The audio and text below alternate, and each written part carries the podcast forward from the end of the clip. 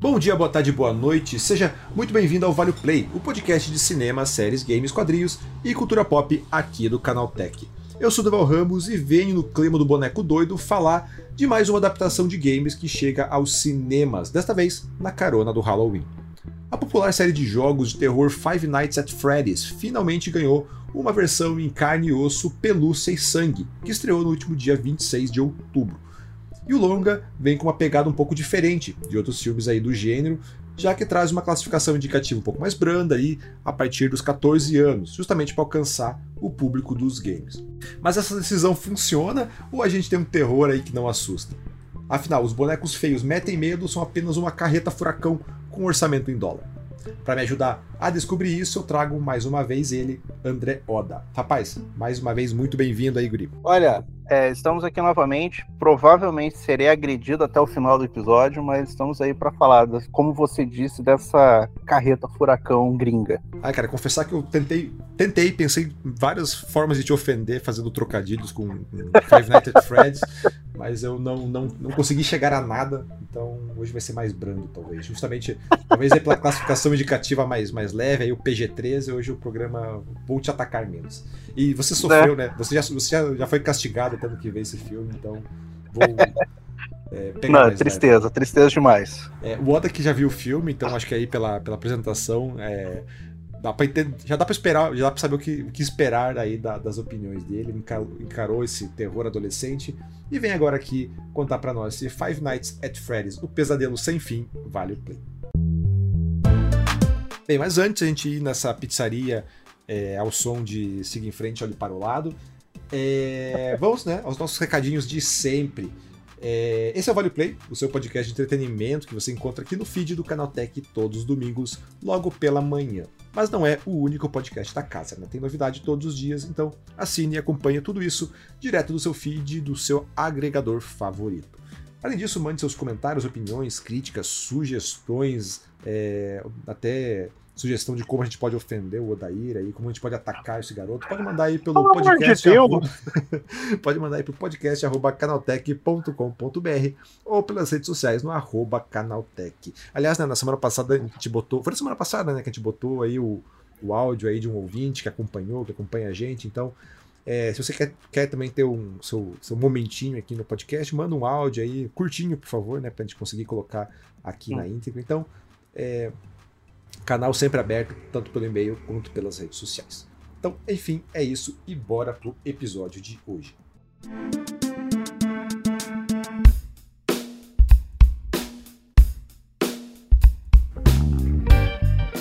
Cara, pra ser bem sincero, cara, eu nunca entendi direito esse fenômeno do, do Five Nights, cara. Nem, no, nem nos videogames e agora muito menos é, nos cinemas. Sei lá, eu acho que americano tem medo de, de boneco feio porque não, não tem vendedor de algodão doce na praia lá, né? Então eu olho, pra esses, eu olho pra esses bonecos do filme aí e vejo, cara, vejo fácil um Mickey, um banana de pijama moendo fácil na porrada. É, então, fofão, né, cara? É, Falta é, cara, um fofão. Cara, o que que o fofão... A, gente que cresceu com o fofão ali, o fofão armado, já, no, já, já vinha armado de fábrica, cara. Então, o que, que, que, é um, um, um urso feio, um urso mal feito perto disso aí? É, então, dito isso, acho pra gente começar a explicar e falar um pouco do filme, o famoso aquele passinho para trás que a gente dá, é, para explicar o que diabos é o Five Nights at Freddy's e como isso virou um fenômeno aí entre a criançada, né? Você, você acho que você comentou isso na semana passada também, né? Que você não é bem o público-alvo, mas teu sobrinho gosta. É, então, é, é uma franquia, né? Ela, ela nasceu em 2014, se não me engano. Ela tem uma porrada de, de jogos, tanto para PC quanto para consoles. Aí tem spin-off, tem livros explorando o lore da história e tudo mais. Mas é basicamente um jogo onde você é um vigilante noturno que cuida dessa pizzaria e aí você fica jogando, observando as telas de segurança, né, as, as câmeras de segurança e vendo ali os bichos saindo, criando vida durante a noite e tudo mais. E daí você tem que fugir e encontrando pistas do que, que acontece, por que, que elas estão, os, esses robôs caóticos estão ganhando vida e tudo mais, mas é basicamente isso, é um jogo de susto. Você passa as cinco noites ali, né, o período para você para você jogar e, e, fica só investigando e tomando susto. Eu não, eu assim, particularmente eu não entendo o porquê também de tanto sucesso. Eu, eu acho que a, a, o, a temática ali, o negócio pegou e a gente tinha conversado antes, e eu, nem você comentou, é uma história, é um jogo que pegou muito aquele público infanto-juvenil ali de 2014 até agora, que meio que cresceu junto com o negócio, porque é meio assustador, assim, você vê, claro, adultos jogando e tudo mais, mas é, eu não sei se é por, sei lá, o visual dos bichos e tudo mais, né, dos robôs, é, eles têm, assim, é, é um apelo muito forte com criança, sabe? Assim, que nem eu, é, eu tinha comentado, meu sobrinho tinha camiseta desse negócio. Tinha, gostava de ver gameplay desses negócios. E eu ficava, cara, o que, que tem de diferente? Uma vez eu tentei jogar, achei, ah, ok. Né, não foi nada. Eu, como eu não sou público. Eu acho que tem jogo de terror um pouco mais envolvente do que esse de ficar olhando os negocinhos e vendo os robôs caóticos, meio podre, sabe? Mas é que nem você falou, tipo, a gente já tá. Não bate tanto pra gente, porque a gente cresceu ali é, década de 90, onde era aquela grandíssima folia, tinha fofão, tinha é, o bananas de pijama, tem as versões de, de praia, que nem você falou, que é tudo caindo aos pedaços.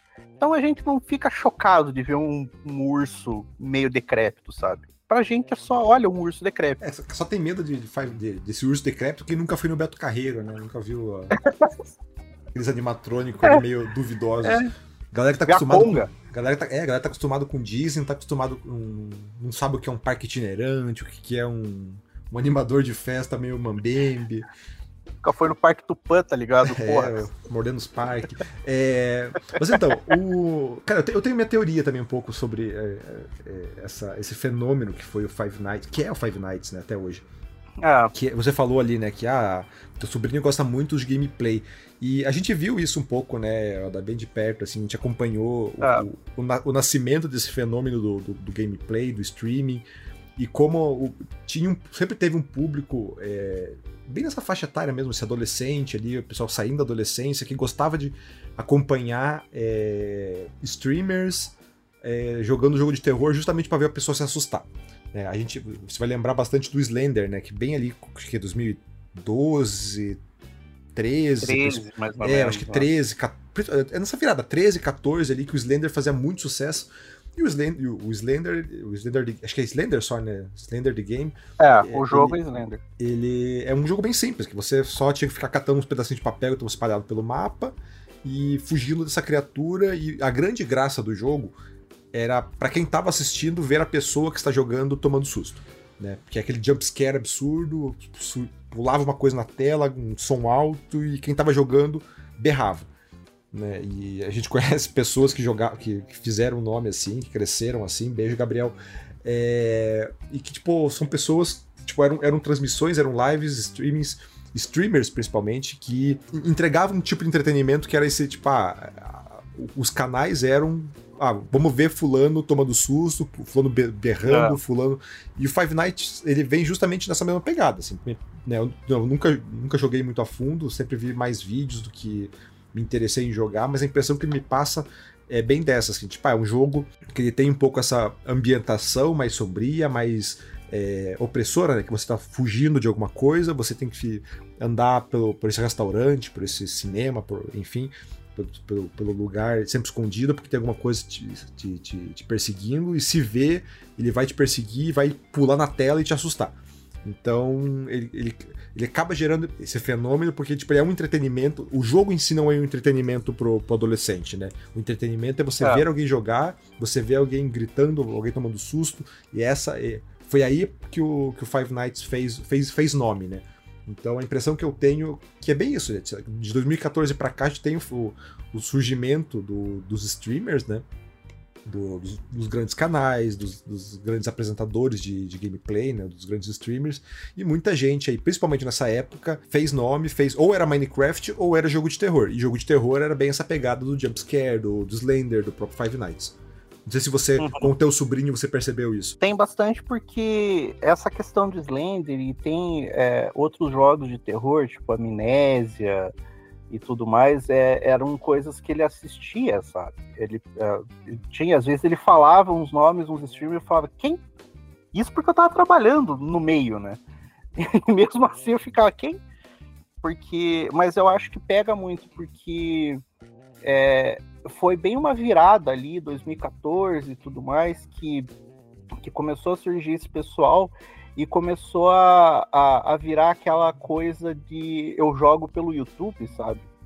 Que você acompanha é, muitos gameplays de não só desses jogos de terror, mas é, jogos em geral, onde às vezes as pessoas não têm um console para jogar, por exemplo, acontece muito, é, saiu, por exemplo, o jogo do Homem-Aranha agora, tem muita gente que não tem um Play 5, mas já acompanhou a história inteira, sabe como é que é o jogo, porque acompanha essa galera jogando no YouTube, no Twitch e tudo mais. Então eu acho que faz sentido um pouco, foi essa virada, e no começo, hoje ainda tem muito dessa coisa dos jogos de terror, mas eu acho que naquela época que surgiu o Five Nights ali, que juntou com Slender, Amnésia, tinha outros jogos também do, do gênero, eu acho que foi o boom ali, né? Então eu acho que pegou esse embalo e daí virou franquia e a galera né, se afeiçoou com os personagens e, e, foi seguindo ao longo dos anos. Né? Beleza. E agora entrando no, no filme em si, Alda, qual é a proposta aí do Pesadelo Sem Fim? O quanto ele leva é, essa experiência do jogo, o quanto ele leva. O quanto ele é fiel, né, aos, aos, games? Cara, ele é bastante fiel. É, assim, eu achei ele até, até mais fiel do que eu esperava, porque o jogo em si ele tem ali uma trama, porque ele vai mudando, né? Os, os vigilantes. Ele é... Tem alguns jogos que são um pouco diferentes, assim, mas é basicamente essa, essa coisa do vigilante noturno e os bichos soltos durante a noite. Mas é, tem isso, obviamente, no, no filme. Só que ele, ele explora um pouco o lore que às vezes você pega uh, nos jogos e nos livros oficiais, né? Que explica um pouco melhor o que, que são aqueles bichos, um pouco a história do lugar. E isso está no filme eu achei que a forma como isso foi integrado no filme, ela funciona muito bem. Então, isso, isso não dá para negar, assim, essa fidelidade do, do filme ali em relação ao jogo, ele é bem alto. Só que, ao mesmo tempo que isso funciona, a história funciona, eu acho que o desenvolvimento dela e alguma, alguns elementos de um filme de terror que precisavam estar presente no filme, eles não estão. Então, dá essa. Você vê que tá, tipo, pô, é a mesma coisa, mas ao mesmo tempo não é, sabe? Então, isso me pegou um pouquinho ali. É até isso que eu ia perguntar, né? Que eu falei na abertura, é justamente essa classificação indicativa mais branda, né? Lá fora ele foi é, classificado como PG-13, aqui 14 anos, né? E como que isso se traduz no terror, né? Porque quando a gente pensa em filme de terror, a gente é justamente é aquela coisa mais violenta, aquela coisa mais sombria, geralmente são filmes com classificação etária até mais de 18 anos, né? São filmes mais é, para adultos, assim. Tanto que a gente tem aí toda uma, uma, A gente faz parte de uma geração de, de, criança traumatizada porque viu filme que não devia ver na, na sessão da tarde, assim, no, no cinema em casa. É, e no, no, Five Nights aí, como é que isso tá? Assim, ele assusta ou fica naquela coisa para passar justamente no, na sessão da tarde, passar aí num, num, num domingo aí no, no, pra criançada ver? Que fica só na promessa do terror e não, não entrega nada. É, eu acho que é exatamente isso. Ele não, ele não assusta. Ele tem um ou outro sustinho que é o jump scare, né? Tipo, que isso independe do, é independente do, da classificação, mas é, ele é bem assim na questão de terror mesmo. Ele é fraco. Ele não é um filme que assusta. E aí ele vai um pouco além na questão, não é nem pela classificação. Pela temática do filme, da história e todo o clima que ele tenta criar, você espera algo mais dele. Você espera, nem que seja a parte mais violenta ou a parte mais pesada na história, ele é muito superficial.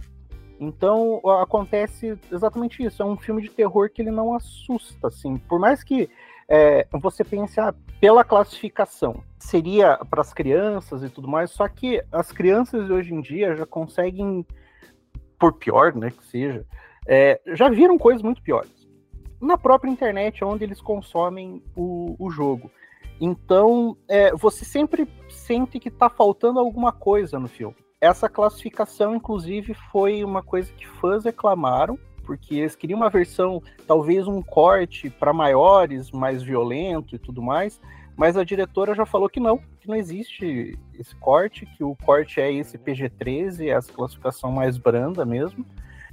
E, e, eles vão ficar com essa classificação. Então, ele fica uma impressão de que foi um filme criado para alcançar esse público mais jovem, para esse público mais jovem poder ir no cinema, ganhar dinheiro em cima disso, e provavelmente vão ganhar muito dinheiro em cima disso. Mas como espectador, assim, eu acho que ele fica sempre faltando alguma coisa, sabe? Tem algumas cenas que você vê, assim, isso daí podia ser muito mais violento, ter um gore, um negócio que transformaria o filme em algo mais, sabe? Ele não, ele não é assim um filme é, absurdamente bem atuado e tudo mais, mas ele é um filme que ele se mantém, assim, ele vai, você vai tocando para um filme de terror, a gente baixa um pouco a barra, né, para esse, tipo, esse tipo de filme, porque é um filme um pouco mais exagerado e tudo mais, então nessa questão a gente dá um, dá um, um crédito. Mas ali ele falta, sabe? Fica sempre aquela coisinha do. É, que nem você falou, passar numa sessão da tarde. Então isso pega muito e, e parece que tá, é um filme que tá sempre com o freio de mão puxado. Você acha que vai e daí não vai. Até o momento que você descobre que, ok, é isso que eles querem fazer. Então, tipo, só vai, sabe? Tipo, deixa desse jeito e vamos que vamos. É, então, eu até vim procurar agora aqui a classificação do jogo, né? para saber. Que você falou, ah, os fãs estavam pedindo que ele fosse mais 18, queriam um corte mais 18. Mas olhando aqui no Steam, por exemplo, o, o primeiro, né, o Five Nights original, uhum. ele é 12 anos, assim, então ele não é tão, tão diferente assim do que o filme está propondo. Então, é, eu acho que é bem isso, assim, ele é mais. É, talvez você não seja realmente o público, né? Ele é, ele é muito mais voltado para. Exato. Para os adolescentes mesmo que acompanham, né? Que acompanham o game no, no, nos consoles, no PC ali, que você falou, ah, ele foi, reduziram para a, a, classificação etária do, do filme, botaram PG-13, botaram 14 anos para ganhar dinheiro em cima e mais gente vê o filme. Cara, né, faz parte do jogo, né? errado não tá. Sim. É, a questão é como isso se traduz é, como na qualidade do filme em si. E aí você, você pontuou, ah, daí parece estar tá sempre com o freio de mão puxado, parece que não entrega aquilo que é, você, enquanto espectador, esperava. Assim. Então, é, acho que é mais é realmente mais uma questão de execução do que de, de ideia em si, né? Do que de, é. de conteúdo, do, do, do, do, da proposta, né? Então acho que uhum. é, é, realmente uma questão de calibrar e, e, entender que talvez a gente não é mais o público-alvo dessas paradas. Né? É, mas então, agora entrando um pouquinho mais na, na partes técnicas, partes. É, análise mesmo né, do filme. Como é que tá a história aí, né? Ou melhor dizendo, tem uma história, porque é, nos jogos eu tenho sempre essa impressão que ele é só um corre aí, tenta não morrer, sobrevive os cinco dias aí vai lá. E como é que isso é jogado pro filme? Assim, eles criam um, um roteirinho que, que, funciona, é decente? Como que tá? É, o filme ele, ele fica muito. É, ele gira muito em torno do, da história desse vigilante noturno, né? Que é o, o Josh Hutcherson, que é o cara que do, fez o PETA no Jogos Vorazes ele a história ela gira em torno dele na questão de ele é um vigilante, ele teve alguns problemas ali de trabalho, não consegue é, arrumar trabalho e ele precisa para criar irmã menor. Então ele vai até um conselheiro e o cara oferece é, esse emprego no, na pizzaria como vigilante. Ele fala: ah, a pizzaria está abandonada, mas o cara não quer vender o lugar e se você quiser, você pode ir lá, a rotatividade é alta, porque ninguém fica lá. Mas ele precisa do dinheiro e aí ele vai trabalhar lá. E aí dentro dessa pizzaria você começa a entender um pouco mais a história desse cara, da própria pizzaria e dos, person... Do, dos robôs ali, né? O que, que aconteceu ali e tudo mais. Vai aparecendo, tem uma policial que, que entra no, na jogada, que ela conhece o lugar e tudo mais. Então, nisso ele se desenvolve bem assim, bem na, na medida do possível. E ele puxa muito a questão do lore do jogo mesmo, tipo, que explica um pouco. É, o jogo tem essa coisa do ah, são robôs que criam vida durante a noite. Mas por que, que eles criam vida?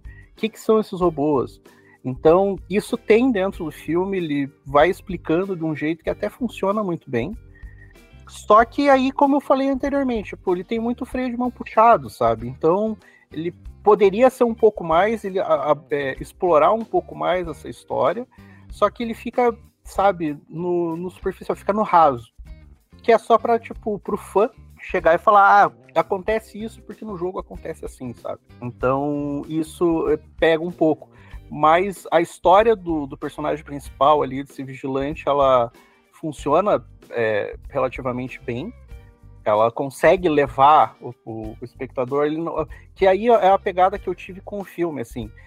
Ele não é um filme ruim, mas ele também não é um filme bom, porque eu acho que tem esses problemas que é mais de tom, sabe? É, ele poderia ser melhor, ele poderia é, ser mais. Não só violento, mas eu acho que a questão do tom ali fica um pouco esquisito. Mas ele não é um filme ruim, exatamente por isso, porque ele tem uma história com começo, meio e fim, sabe? Então ela funciona nessa, nessa questão. O que me pegou muito também é a questão das atuações. As atuações do filme são bem fracas, praticamente todo o elenco. O Josh Hutcherson, que é o principal ali, ele é o que funciona melhor. É, parece que ele realmente está tentando. Mas o resto do elenco é bem ruim. tipo, sendo bastante sincero, é bem ruim. Porque tem cenas que você percebe que o personagem ele tinha que deixar uma expectativa assim de alguma coisa que ele tá falando que pode acontecer alguma coisa para frente, mas é tudo tão ruim que ele deixa muito na cara o que, que vai acontecer, sabe? Você não fica com aquela coisa, hum, essa pessoa tá escondendo algo. Não, ela fica clara que essa pessoa tá escondendo. Tipo, e o que é, sabe? É muito esquisito isso. Porque ele não tem aquela coisa de será que é? Não, é. Logo no começo você já fica, é. E isso me pegou um pouco. E isso atrapalha um, um pouco na história, porque ele, ele sempre te puxa para fora da história esse tipo de atuação ruim. Porque você sempre pensa, tipo, tá, a história tá indo desse jeito, mas aconteceu esse troço com esse personagem horrível aqui. Horrível não, né? O personagem é até ok. Mas te puxa fora da história. É muito estranho. Então isso isso pega um pouco, assim. Mas a história em si, ela existe e ela funciona, sabe? É, eu até tava vendo aqui, cara, questão de elenco, assim, o elenco dele, na verdade, é bem. Tirando, acho que o protagonista que você falou, né? O Josh, Josh, o Josh. Hutcherson. Hutcherson. E é. o Matthew Lillard, né, que é o Salsicha, é, tirando eles ali, não tem ninguém também de grande nome ali que você diga, tipo, putz, você tem um elencão, tem uma galera aí de, de, de é. calibre, é uma galera meio, já é circuito B, uma galera já meio duvidosa, assim. E o próprio orçamento geral do filme também não é, né? Ele, eu tava vendo aqui tem o quê? 25 milhões, né? Foi o orçamento, é, orçamento estimado do filme ali, que por uma adaptação de jogo aí, que é o talvez o próximo grande filão de Hollywood, também é um, um orçamento baixo, né? Então, acho que dado que o que ele é, o que, que ele foi ali, é, é esperado. E na real, acho que até levando em consideração esse, esse, baixo orçamento, é bem capaz de ele dar um bom lucro ali, né? É uma franquia grande, é uma franquia que tem um apelo, que vai dar, e para se pagar os 25 milhões, eu acho que vai, vai dar um bom lucro, então é bem capaz de a gente ter sequências, né? É, ele tem uma, uma projeção, eu tava vendo, ele tá estreando é, hoje, né, nos Estados Unidos, a gente tá gravando isso aqui no dia 27, ele tem uma projeção de 75 milhões já na bilheteria, só que ele tem um problema, pelo menos nos Estados Unidos, né, aqui não, mas aqui também é um problema.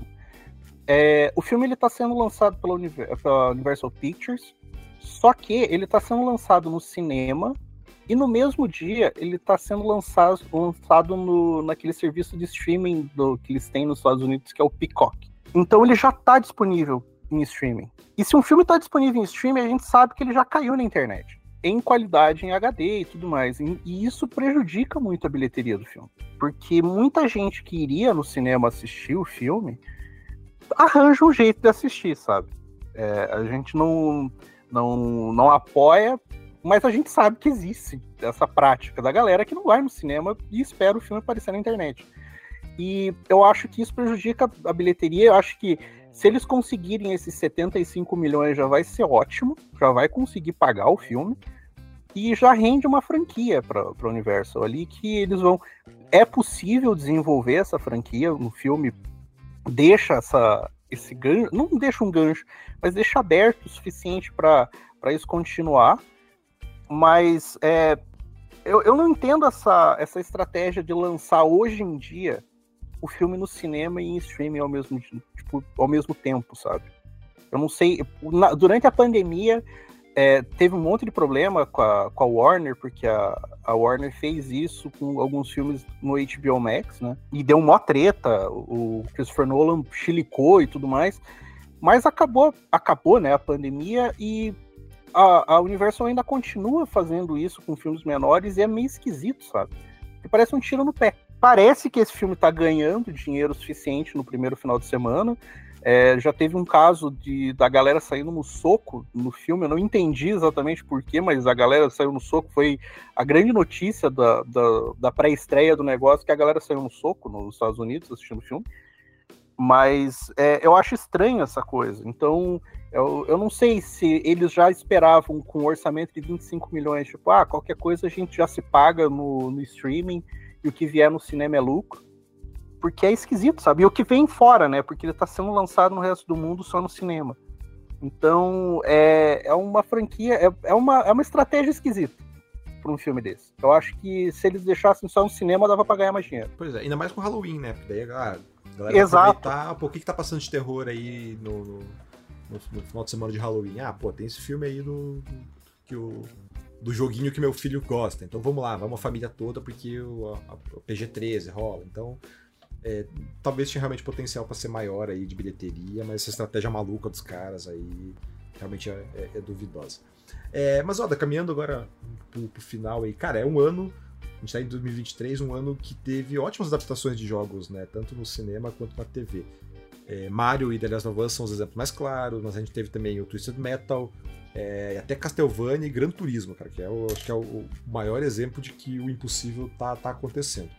É, e, cara, e onde que o Five Nights é, at Freddy's entra nisso aí? Ele faz parte desse novo momento das adaptações ou é mais uma vítima aí da, da velha maldição? Porque você ficou nesse morde a sopra do, pro filme, então agora a gente vai fazer você é, emitir opiniões. É, eu vou emitir opiniões. É, cara, é que assim, como eu, eu não sou público, eu, eu falaria, tipo, porra, que filme qualquer coisa. Mas eu entendo porque ele é um filme que ele tá para ser feito desde 2015, sabe? Então, é, ficou rodando na mão de um monte de gente, é, entrou diretor, saiu diretor, foi feito roteiro, aí o criador do jogo falou que não gostava do roteiro, inclusive o, o roteiro do filme tem a mão do, do criador do jogo. É, cara, entre esses cinco exemplos, esses exemplos que você deu ali de Mario, Last of Us, é, Gran Turismo e Castlevania, tendo assistido eles, eu colocaria o Five Nights. É porque o, filme do Gran Turismo é um filme esquisito, né? Porque não é um filme de Gran Turismo. Então, é, ele é um filme que tem Gran Turismo na história, mas não é um filme de Gran Turismo. Então eu colocaria o Five Nights acima dele. Porque o filme do Gran Turismo ele só tá lá pelo nome. Mas eu ainda coloco o Mario, o Last of Us ali, são realmente a, as adaptações do ano. O Castlevania, o Castlevania Nocturne, né? É realmente muito legal teve várias mudanças ali. É, eu fiz o review pro, pro Canaltech também, tá lá, gostei. E aí eu entro Five Nights. Porque, por mais que eu não seja o público, eu consigo entender como que fã vai gostar daquilo ali, sabe? Vai curtir, ver o, os bichos, os robozinhos lá é, esquisito na tela e tudo mais, tem esse apelo. E Gran Turismo eu deixo por último ali, porque, cara, filme de Gran Turismo, os caras estavam de sacanagem naquilo ali. Por mais que o filme não seja ruim, cara, é um filme de Gran Turismo, sabe? tipo, você tá de sacanagem comigo. Então, é, nessa questão adaptações, eu acho que ele ele poderia, eu acho que ele não cai na maldição, como a gente já viu vários filmes horríveis de, baseados em jogos. Mas ele também, ele é um filme assim que se você não é fã, você pode assistir e duas semanas depois você vai esquecer que você assistiu. Tipo, é muito difícil, ele é um filme que fica com você. Então, eu acho que ele tá ali, ele é um filme que existe. Ele não é um filme ruim, ele não é um filme bom, ele é um filme que existe. E afinal de contas, Five Nights at Freddy's ou Pesadelo Sem Fim, vale o play? Se você é fã, vale. Se você não é fã, tem coisa melhor para assistir. Fica esse meio termo, fica em cima do muro. Cada vez bom para quem curte, né? É, é, exatamente isso, é bom para quem curte. Devia ter chamado teu sobrinho para fazer esse podcast hoje mesmo. Podia, podia. Ah, ele ia pirar. ah, mas então é isso então, Five Nights at Freddy's, ou Pesadelo Sem Fim, essa adaptação aí bom para quem curte, segundo o nosso caro Odair, é para isso que ele é pago, né? Ele é a gente traz ele aqui para ele falar bom para quem curte. É, mas enfim, então é isso, tá? disponível nos cinemas. É, PG-13, então dá para levar aí a criançada, é, os adolescentes pelo menos aí, para conferir esse terror, talvez para você começar a apresentar, né, o gênero, talvez mostrar pois drogas é. mais pesadas aí. Então começa aí pelo Five Nights at Freddy's, depois você vai pro Chuck, daí você estraga aí a prepara aí os anos de terapia e. e Já joga os jogos mortais no peito da criança. Tipo... Então, então é isso.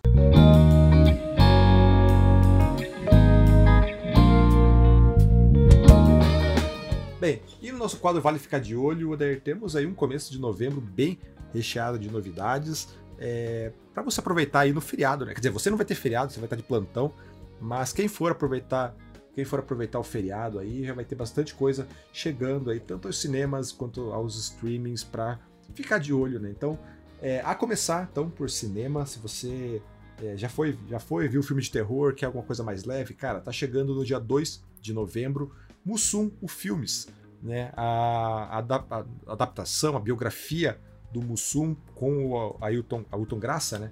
É, cara, é um filme que foi bem, bem elogiado, né? Ele foi foi no Festival de Gramado, né? Que ele foi é, super premiado uhum. e tal. Então, é um filme que já tá chegando bem forte aos cinemas, é, com muitas críticas positivas. A, a Diandra, aqui do, do Canal Tech, ela já viu. Também saiu elogiando, disse que o filme é muito bom mesmo. Então, cheguei no dia 2 de novembro para ir para quem cresceu com os Trapalhões ou quem quer conhecer é, esse, esse ícone da comédia brasileira e conhecer um pouquinho mais por trás do personagem, né? O filme não se, não se limita apenas à fase dele eh, de humorista, vai, vai além e mostra até. É, quebra um pouco aquela mística do não, porque o Mussum é, é, tinha piada de preto e ele não, não, não, não, achava ruim, e o filme ele, ele trabalha bem, desmistifica essa, essa imagem de forma bem legal. É, e nos streamings, a gente também tem novidades chegando aí. É, a gente tem chegando no, no Prime Video a segunda temporada de Invencível. É, Oda, você acompanhou a primeira temporada aí? Assisti, gostei bastante. E eu fico um pouco impressionado que quase não teve nada de, de marketing, né? Para essa segunda temporada. Você falou muito pouco, né? Eu acho que saiu um trailer só, mas a primeira temporada é muito boa. Gostei demais. Pois é, Invencível é uma animação da Netflix, de super-herói, mas com uma pegada mais próxima de The Boys do que de Marvel, né? Então, essa uhum. coisa do mais violenta. É um, é um quadrinho do Robert Kirkman, né, que é o mesmo criador do The Walking Dead. Então chega ao Prime Video aí, começa a segunda, a segunda temporada agora no dia 3 de novembro. É, também no dia 3 de novembro, e também falando de super-heróis, a gente tem chegando aí dessa vez na HBO Max. É, não é bem uma estreia, não é um original, mas é um lançamento de streaming muito aguardado que é o Homem-Aranha através do Aranha Verso. Né? A gente falou de ter um podcast dedicado a isso aqui, é o novo, a nova animação aí do, do Aranha Verso, com Miles Morales, o Aranha 2099 e todo o multiverso de Homens-Aranhas. É, foi, foi, estreia aqui no, no, no Vale Play, ou não? Não lembro. Foi o segundo. Eu acho que o primeiro foi aquele pra falar das coisas da manchete. Ah, é, tá certo, tá certo. Então, é, foi um dos primeiros aí é, podcasts do, do, Oda aqui, então a gente tem. Foi um programa bem legal, cara. A gente falou bastante coisa, foi, foi, foi bem divertido. Assim. Então, Homem-Aranha através do Aranha Verso chega na HBO Max dia 3 de novembro. Mas enfim, agora eu quero saber de você se o nosso podcast vale o play. Então aí entre em contato pelo podcast canaltech.com.br ou comente nas redes sociais pelo arroba canaltech. Lembrando que a gente tem né, podcast todos os dias aqui nos feeds, então segue a gente para não perder nenhum lançamento. É, Oda, cara, de novo, mais uma vez, muito bem-vindo, né? Muito bom falar com você, fazer você sofrer vendo é, Five Nights at Freddy's. Então, é, então né, volte mais vezes, até porque você não tem escolha. É, é isso, né? Eu acho que a, a carteira está assinada para isso, para eu estar tá aí para sofrer com esses filmes aí. Se bem que eu não sofri com esse filme, mas é, tamo aí. Sempre que precisar, estaremos aí, é, dando tostões à minha voz aí, falando é bom para quem, quem curte. Então fica aquele abraço para todo mundo. Então é isso. Este podcast é produzido e apresentado por mim, Dorval Ramos, com edição do Samuel Oliveira. A revisão de áudio é do Gabriel Rime, com trilha sonora composta por Guilherme Zomer. Enfim, é isso então, e até a próxima semana. Tchau, tchau!